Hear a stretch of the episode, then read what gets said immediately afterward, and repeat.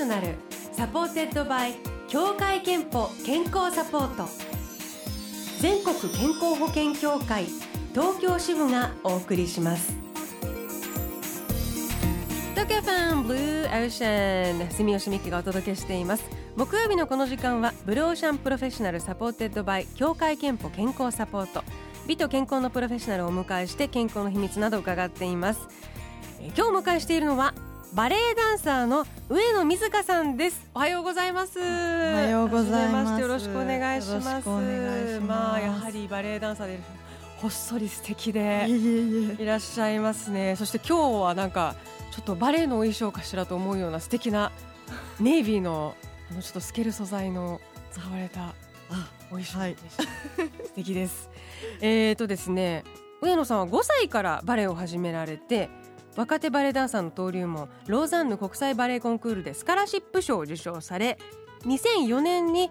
東京バレエ団に入団して現在プリンシパルを務めていらっしゃいます。で、えーと、今月ですねもうね6月30日そして7月2日東京バレエ団の公演「ラ・バヤデール」で主役のニキアを演じます。あのもうバレエをご存知の方はかなり有名なメジャーな演目ですよね。ラバヤデール。そうですね、ね、あのクラシックバレエの中の一つで。馴染みのない方に向けてちょっとどんな演目かちょっとだけお話しいただけますか、はい、そうですね。あの白鳥の湖とかいわゆる一番有名なクラシックではないけれども、はい、もう本当にクラシックバレエで、うん、古代インドを舞台にした、まあ、お話なんですけれども、はい、あのすごくドラマティックで、ええ見ててとても分かりやすい、うんうん、お話が伝わってくるうんキャラクターが一人一人出てくる。はっきりしてる。そうです。とてもはっきりしていてダンス的にはどんな感じのこうダンスが特徴の演目なんでしょう？そうですね。あのインドを舞台にしているので、お衣装なんかもちょっとあの私はあのインドの舞姫、えー、あのの役なんですけどもエスニックな感じ。そうです。エスニックなあのテイストの衣装ですとかあのミラノスカラ座の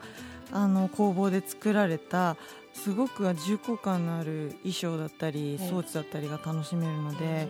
すごくあの素敵な空間が楽しんでいただけるしその人物それぞれのこうキャラクターが強くてそのストーリーっていうのが男女のこう三角関係のドロドロの描いていて、まあ、そういった意味でもこうすごいドラマ性が楽しめる。でありながらその主人公の男性の方が夢を見るんですけど、その夢のシーンっていうのがもう本当に美しいいわゆるクラシックバレエのバレエブランと呼ばれるもう白い衣装を着た綺麗な女性たちがわってこう列を揃えてもうビシッと踊るそういったもういわゆる古典バレエっていうものも同時に両方味わえちゃうんですね。そうですね。上野さんはこのニキアを演じるのはもう何度目かなんですか？えーと2009年が初めてで9115で今回5回目馴染みのある役なんですね。そうです、はい、バレエを始めたの5歳ですもん本当に5歳なんてなんていうかまだ多分バレエもこう意識的にっていうよりもなんか飛び跳ねて楽しいみたいな。そうですね。なんかもう記憶もなくて、まあ、母に勧められて始めたんですけれども、えー、なんかすごく始めてすぐ時から体が柔らかくて、え足が耳の横まで上がって、えー、先生に「どっかでバレエやってたの?」って聞かれたぐらいだったらしいんですけどあんま覚えてないんですけど、でも5歳 ,5 歳ってなんかみんな柔らかそうですけどなんか子供ちゃんって。中でもなんかすごい柔らかかったみたいで生まれつきですね。天性の才能ももちろんお持ちで、そしてあの今170センチ、はい、長身でいらっしゃいますけど、はい、バレエダンサーとしてはどうなんですか？背の高い方ですか？はい日本人の女性ダンサーの中ではやっぱり高い方だと思います、まあ、そうなると舞台映えもしてすごくそれこそ手足も長くていらっしゃるからダンスもダイナミックですごくまあ、得っていうかプラスの要素ですねきっと長身でいらっしゃることは。あプラスのそういった要素もありながら、ええ、まあデメリットもあり。デメリット？そうです。もう背が高い女性みんな多分悩んでるんですけど相手役がいない。男性トーシューズで立つとあのつま先立ちですから。もっと高くなそうなんですよ。だから男性相手役がそう185とかないともう私の方が高くなってしまうんですね。バレエは結構そういうの重視されるんですか？その例えばコンビというかねそう2人で組む時に男性の方がちょっと背が高くないと演出的にとかは、はえー、ちょっとそれはもうじゃもうかかなり限られた方が。そうですね。なかなか相手がいないっていう。100本当は90センチくらい欲しい。90あったらもう最高ですね海外の方とじゃあ踊られる方がきっとそうですね。はいあのバレエ団にも組める方もいるんですけれども、まあ、あの海外の方と組ませていただく機会もあります。悩んだ時期とかありました？その背のことは。いやもういつでも悩んでますあそうですか。ちっちゃいその5歳の時はそんなにまだ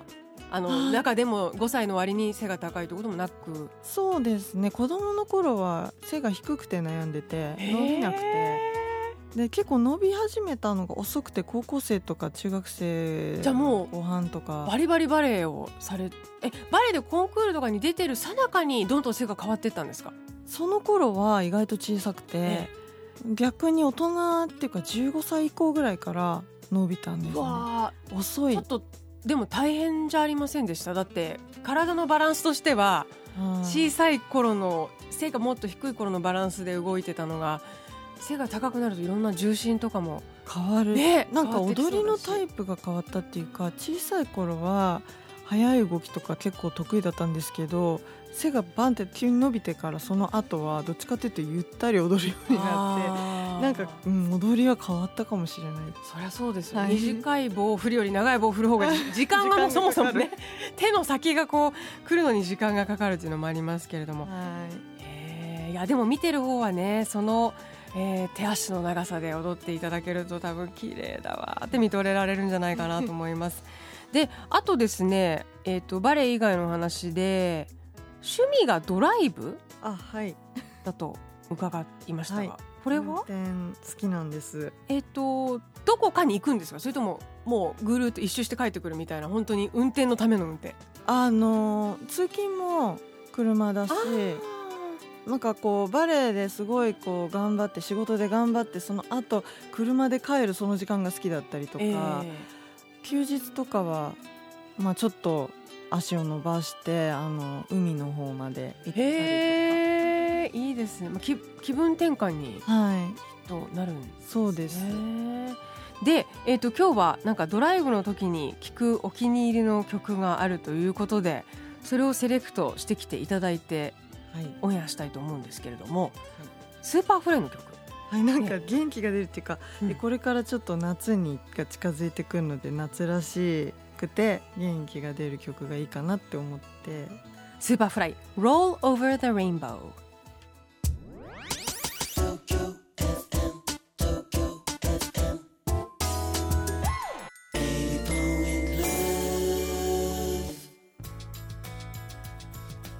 送りしたのはスーパーフライ Roll Over the Rainbow、えー、今日ゲストにお迎えしています。バレエダンサー東京バレエ団のプリンシパルでいらっしゃる上野水香さんが、えー、ドライブの時に元気を出す曲だということですけれども今ねもしかしたら運転中の方もこれを聞いて元気が出たかもしれません、えー上野さんあのちょっと前半はバレエや趣味の話を伺いましたけれども後半あの体作りのねお話健康の話ちょっと聞いていきたいと思うんですけどもうバレエダンサーの方はストイックに多分体作りされてるんじゃないかなと想像するんです。けど、まあ、そうじゃないとねまず踊れないし持たないっていうのもあるかなと思うんですけれどもなんかどういうことを心がけて日々生活してますか？体のことでいうと。体は毎日のお稽古の中であの今日どんな調子かなみたいなのを見ていくっていうかストレッチしながら、まあ、私たちの場合は腰とか足とかそういったところの調子が大事だったりするので、えー、まあ、多少疲れてるのは毎日疲れてるしだるいのもだるいかもしれないけど、まあ、一番大事なのはそちらなので、うん、そちらに気を使いながらお稽古したりストレッチしたりリハーサルしたりっていう感じですかね。その足のなんか力をつけるとか腰をなんとかっていうので、はい、バレエ以外にあえてこうわかんないですけどトレーニングをしたりとか筋トレしたりとか。はい。なんか私はあんましなくて人によってはトレーニングすごいする方もいるんですけど、はい、私は割とバレエのレッスンで体を使うことで鍛えるっていうかもうバレエで使う筋肉だけをあの鍛えるように。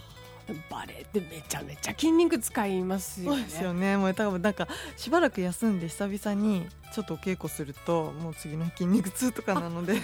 日毎日こう体を必ず動かすみたいな決まりもしてないんですねご自身なんかそうですね。あの休みがたまに1週間取れたりとかすると、ええ、もうその時はもう休んじゃって。えー、すごい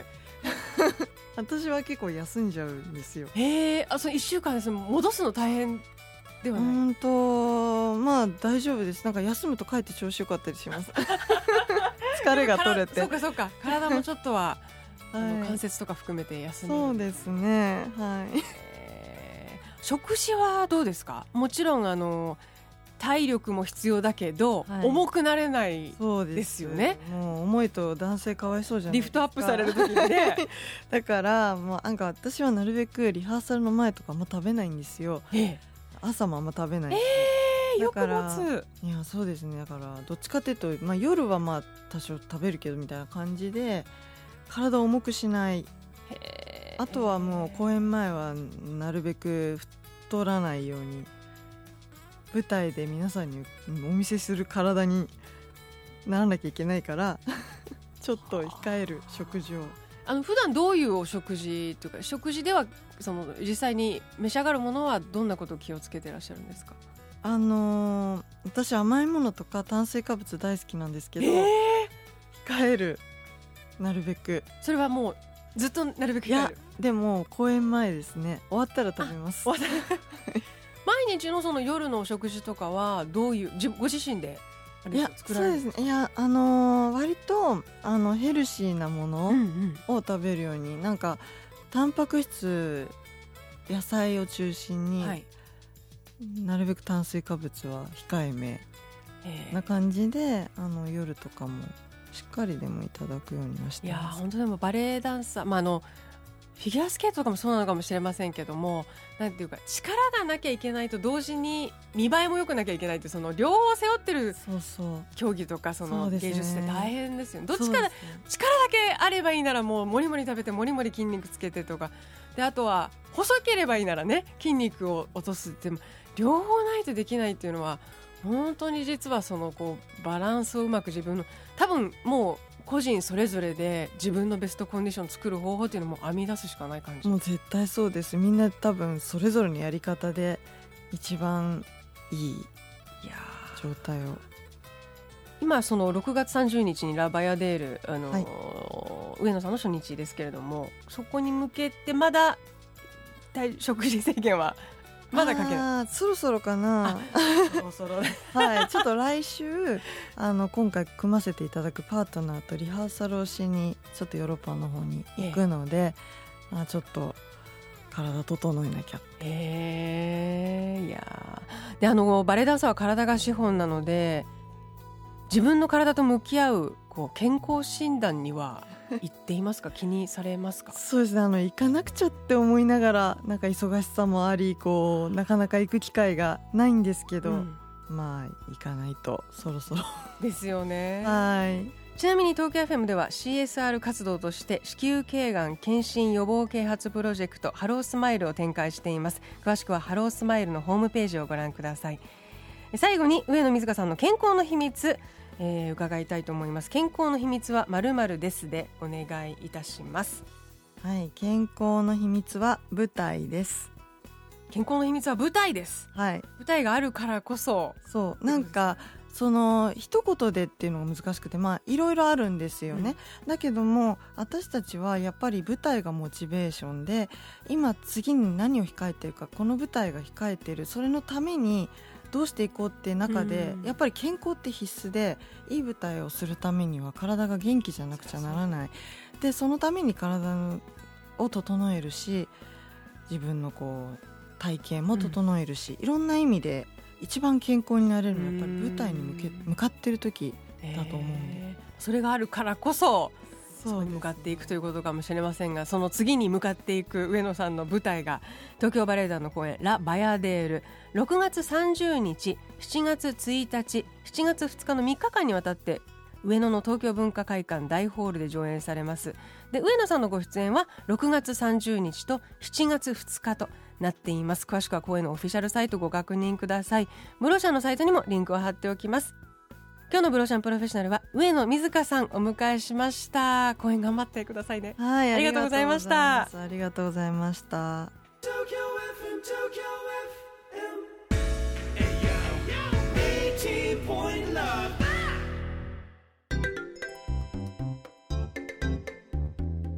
あなたの健康をサポートする協会憲法東京支部からのお知らせです協会憲法では健康企業宣言に取り組んでいただける経営者の皆さんを募集しています。検診、運動、食事、環境、心の健康などオフィス全体で社員の健康づくりに取り組むそれが健康企業宣言です。社員の健康づくりは企業のパワーの源です。健康企業宣言に関して詳しくは協会けんぽのホームページをご覧ください。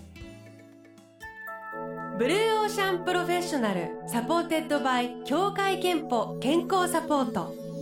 全国健康保険協会東京支部がお送りしました。